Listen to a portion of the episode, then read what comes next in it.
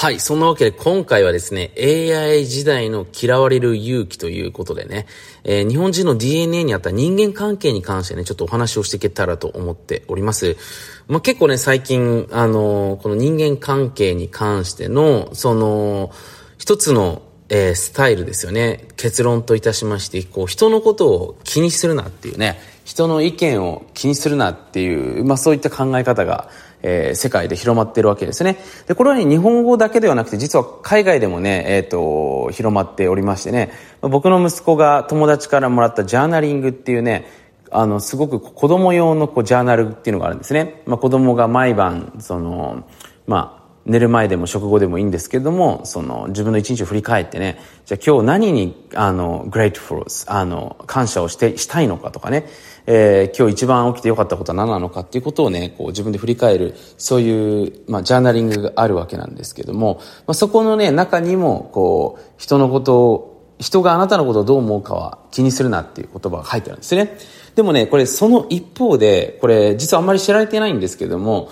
あの、脳科学ですね、脳の研究結果の中でね、この自分が自分に対して認識しているセルフエスティーム、自己認識っていうものと、世の中の人が自分のことを見ている認識っていうのが、ずれていればずれているほど、これうつ病だったりとか引きこもりになりやすいっていう、そういう研究結果があるんですね。つまりこういうことです。えー、僕自身がね、まあこれ大学生の時そうだったんですけど、俺はいけているぞと、俺は最高にやれるやつだっていうふうに大学時代は思ってたわけですね。大学、特に初期ですね。でも周りからはあいつは変人だ、宗教だとかね、その、なんか、えー、いいあんまり扱いを受けてないとするわけじゃない。すますよね。例えば世の中、周りの人からのし。そうすると僕の中で認知的な不協和っていうのが落ちて、そのギャップっていうものに苦しむ時間が増えてしまうわけですよね。で、これによって結構精神をおかしくしたりとか、あの、自分自身のその、なんて言うんですかね、こうコンディションが不良になったりする場合って多いわけなんですよ。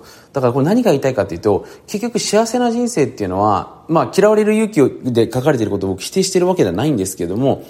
自分が思っている自分への認識と世の中が自分のことを思っている認識っていうのを一致させて、それをなるべく自分的にベストな状態にしていくことがポイントなわけですよね。誰しもが自分はネガティブなやつでね、できないやつだなんて自分でも思いたくないですし、世の中の人からも思われたくないわけですよね。ただ、あまりにも自分ができすぎるっていうふうに思いすぎて、でも世の中からの認識が違う場合は、これ苦しんでしまうわけなんですよ。だこのギャップをいかにして埋めていくのか、で、自分の自己認識のレベルを上げていくのかっていうことが実は課題になってくるわけですよね。えー、これね、僕自身も、あのー、まあ、あまりシェアしたことはないんですけれども、大学生の時にね、このギャップに非常に苦しみました。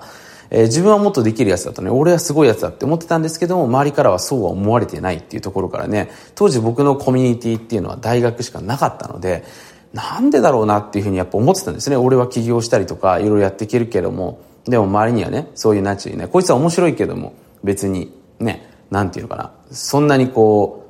才能があるやつじゃないみたいなね。やっぱそういうふうに見られている部分っていうのはあったと思うんですね。で、やっぱそのギャップがね、すごく苦しかったわけですね。で、そこからね、もちろん当然僕も、あの、いろいろとね、苦労を乗り越えて、えー、克服していくわけなんですけれども、その今日テクニックをね、ちょっといくつかお話をしていけたらと思っております。なので今日皆さんに僕提案したいのは、僕はね、どっちかというと好き勝手に生きて、えっ、ー、と、他人にどう思われようが、自分がベストだったらいいっていう考え方よりも、自分自身がちゃんと自分に対しての評価もしてあげつつも、そんな自分をこうちゃんと見てくれる人たちですね。としっかりこう少人数でもいいのでね関係性を構築してコミュニケーションをしていった方がいい人生を生きれるんじゃないかなって思ってるタイプなんですよね。なので、実際に僕も今そうなっています。で、こっちの状態の方がやっぱ24時間ハッピーでギャップがないので、すごく人生がいいと思うんですよ。だから、ちょっと話を変えますけど、一瞬ね、例えば芸能人とかで、そのほら、自分の、その思っている自分と、その世の中から見られている自分のあまりにもギャップの差異がありすぎて苦しんでね、えー、人によってはそのスイサイドっていうのかなその自分自身の命を絶ってしまう方もいらっしゃるわけですねなので、本当にこのギャップをいかにしてなくしていくっていうのは重要なことです。で、まず一つ目に、やっぱりね、その、自分がこうなりたいっていう自分に対して、共感できたり、そういった部分を受け止めてくれたりとか、評価をしてくれる、そういう、なんていうのかな、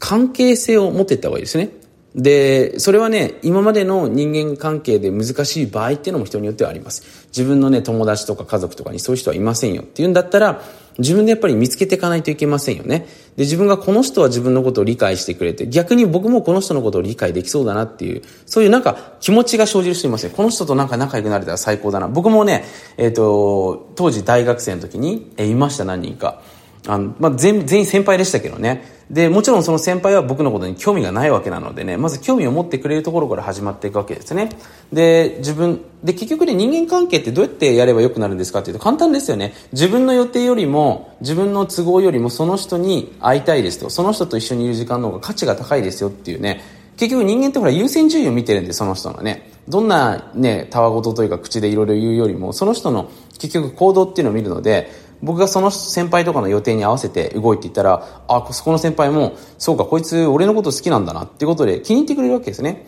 で、そこからね、僕こうなっていきたいっていことに対して、おお前こういうもの持ってるからいけるんじゃないっていうふうに思ってもらえると、僕の認識と周りの人からの認識っていうのは一致し始めていくわけですよ。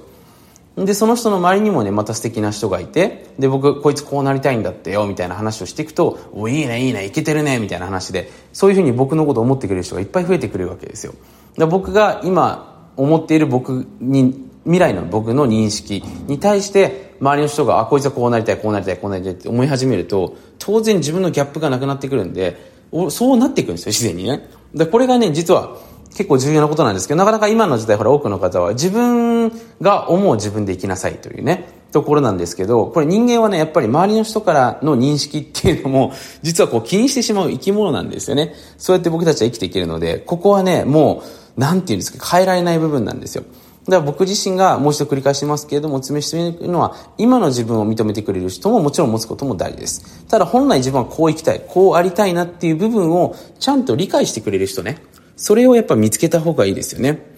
で、たまにね、そういう話をすると、川本さんメンターになってくださいっていう質問が、あの、質問というか問い合わせですね、来るんですけど、あの、全然僕のがメンターで良ければね、勝手に僕に のことメンターに、ほら、メンターって別にね、僕があなたと何か契約書を交わすわけじゃなくて、その人が、この人みたいになりたいですってね、で、この人になんか相談乗ったらいいんじゃないですかって言ったら、それで別にいいと思うので、で、もちろん僕に興味持ってもらうんだったら、多分何かしらね、えっと、僕がやってることとか、僕に、そうですね、とって何か多分いいことが起きないと、僕のほら意識が、あの、その方に行くことないと思うんですよ。これ恋愛でもだって何でもそうだと思うのでね、えー、これは他でも、なんていうんですかね、同じことが言えると思うんですけども。なのでね、えー、ぜひ好き勝手にメンターにしていただけたら、えー、いいんじゃないかなというふうに思います。皆さんの人生ですからね、していただけたらと思います。ただほら、あの、人間関係っていうのはイーチアザンなんで、やっぱり、あの、興味を持ってもらうための何か自分なりの、えー、アイディアというかですね、策を取っていただいた方がいいかと思いますね。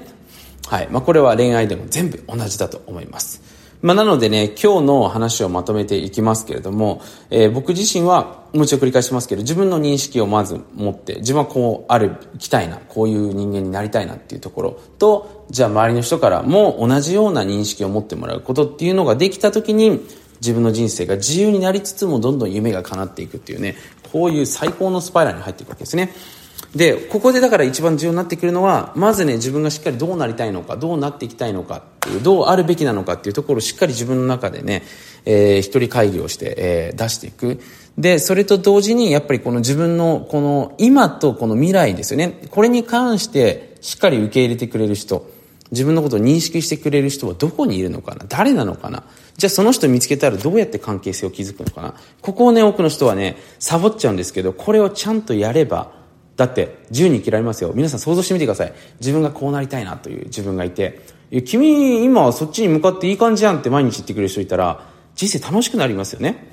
で世の中ってほら今できないことばっかりみんな言うじゃないですか。僕も昔そうだったんです。そういうふうに言われていて本当苦しかったんですけどもそういった部分をね皆さんで作っていけたらなというふうに思っておりましてね僕も自分ができる限りでそういったいいやいい気持ちのいいコミュニケーションができるコミュニティをね、作っていけたらと、えー、日々日々考えておりますということですね。はい。まあ、そんなわけでね、今日の音声も皆さんにとって何かしら、えー、少しでもね、お役に立てる tips やテーマをお伝えできたらと思っております。で、こういったね、音声はね、実は皆さんもご存知の通り、一回聞くだけだと忘れてしまうわけなんですよね。なので、おすすめなのはもう一度ね、えー、1日後に聞いていただいて、それをまた皆さんの中でメモしていただけると確実に記憶に書き込まれていきますので、お勧めしたいなというふうに思っております。せっかくの皆さんの時間のね、お時間を無駄にしないためにもぜひやってみてください。